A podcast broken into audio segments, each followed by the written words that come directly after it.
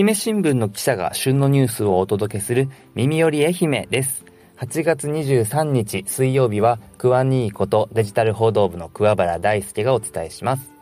最近ですね、えー、長男、1歳11ヶ月の長男なんですけども、あの、まあ、すくすくとおかげさまで育っているんですが、あの、奇怪な踊りをするようになり始めてですね、まあ、それが可愛いなという話をさせてください。あの、寝る前にですね、ちょっとご飯も食べてはいるんだけど、まあ、小腹が空いたのか、あの、ゼリーを欲しがった時があってですね、で、じゃあゼリー食べるかい？って聞いたら、うんっていうので、冷蔵庫からゼリーを出して、こう器によそっていたらですね、台所の前で、こう足を左右こう広げて、で、こう片足立ちをこう交互に右足左足で片足立ちしてこう左右に揺れるみたいな動きをしてですねあこれめちゃくちゃ可愛かったんですよね。うちのこうなんか結構あざといポーズとかあざとい仕草をやるんですがまた一つ覚えたなと。ね親を魅了してくるんですけども、ね、すいません。あのね冒頭からいきなり親バカ丸出しの、ちょっと自分で喋ってたくせに恥ずかしくなってきたんですけども、あの、まあ、そんな感じで子育てを楽しんでいる桑原でございますが、今日も2本ニュースをご紹介していきたいと思います。まずはこちら。韓国人客誘致、ゴルフ場 PR、松山プサンチャーター便運行。松山と韓国第2の都市、プサンを結ぶ国際チャーター便が7月25日から8月15日にかけて初めて運航されました。格安航空会社 LCC のエアプサンによるインバウンド専用便で、韓国から約1700人が愛媛を訪問しました。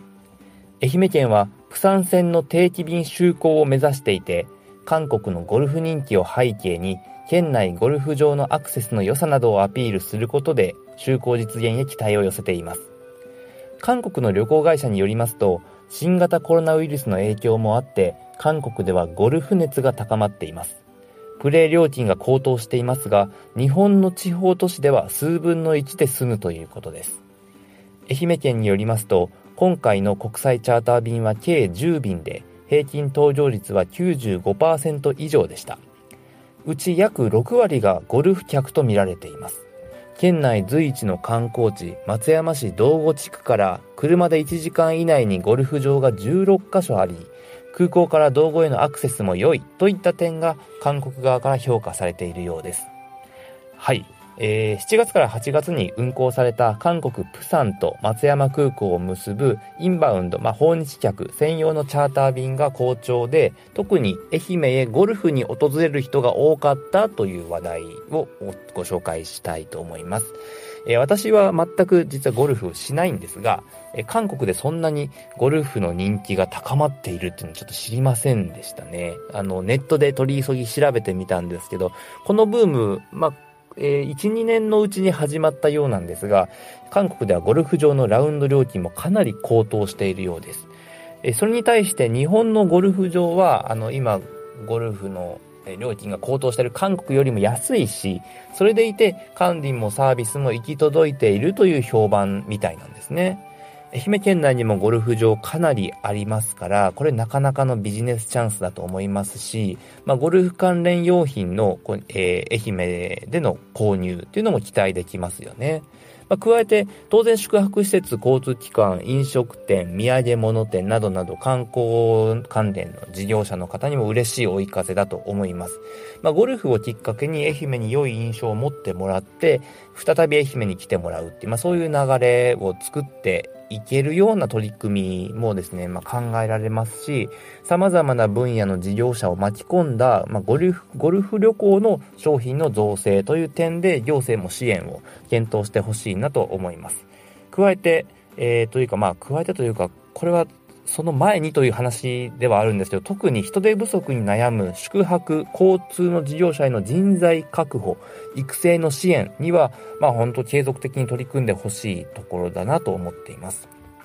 もう一つ、定期便の就航という話も出てきたようです。す、えー、で、に、え、松山空港には、えー、韓国とですね、チェジュ航空によるソウル線の定期便があります。えー、ただ、記事によるとですね、韓国の旅行会社は、松山からの観光客にとっても、こうプサンえー、と結ぶ定期便ができることは、ソウルを中心とする北部に対して、プサンを起点にウルサンなどの周辺観光も楽しめるので、えー、短時間のフライトで行ける地として魅力があると見ているようです。プサンとの定期便は松山からの観光客にとっても、え、魅力的なものではないかというふうに、えー、分析をしているようでした。まあ、定期便就航に向けてすでに準備が進んでいるという話も韓国の観光関係者の間ではあるようなんですが、えー、愛媛県の航空政策室はですね、えー、今回チャーター便を運航したエアプサンに検討してもらっている段階という説明をしています。このプサンとの定期便ですね、こちらも動きがあればお伝えしたいと思います。続いてはこちら。愛媛県内中小企業、事業承継対策急げ、後継者不在、愛媛は62%。高齢化の進展に伴い、中小企業の事業承継が社会的な課題になっています。中小企業庁は2025年までに中小企業の経営者約245万人が70歳を超え、うち半数超の約127万人が後継者未定との見込みを示しています。近年は新型コロナウイルス化もあって経営環境がより厳しさを増す中、愛媛県内でも支援機関への相談が増加しています。廃業が進めば地域経済の縮小を招く恐れもあり、関係者からは早期対処が必要との声が上がっています。帝国データバンクの2022年の調査では、全国約27万社の後継者不在率は57.2%でした。愛媛の不在率は62.1%で全国10番目の高さです。愛媛県内では約1600社で後継者がいないことになります。愛媛でも対策の動きが出ています。例えば、愛媛産業振興財団が運営する愛媛県事業承継引き継ぎ支援センターでは2022年度事業承継に関する状況を把握する診断を2614件実施しています。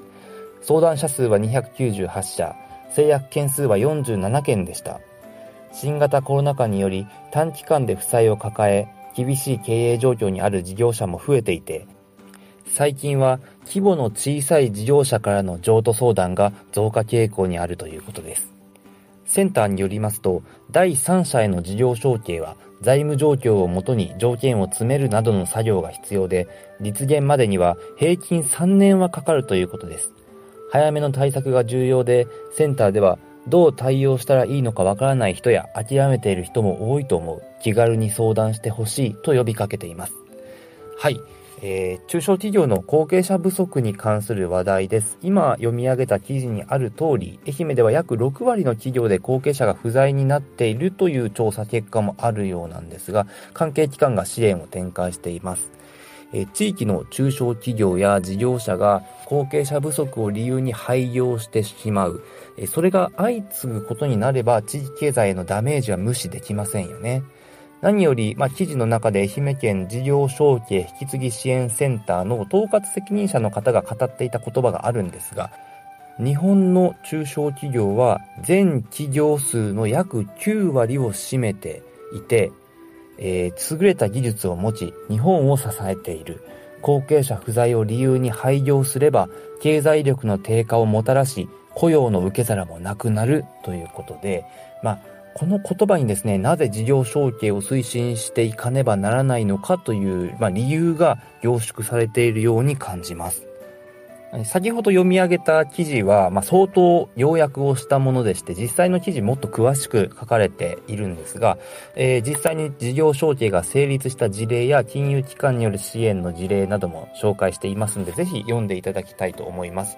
その記事を私が読んでの感想なんですが、事業承継は地域経済へのダメージを食い止める守りの面に加えて、まあ、事業を受け継いだ事業者にとっては新規創業であったり事業拡大のチャンス、ひいては地域経済の成長につながる攻めの可能性も秘めているんじゃないかなと思いました。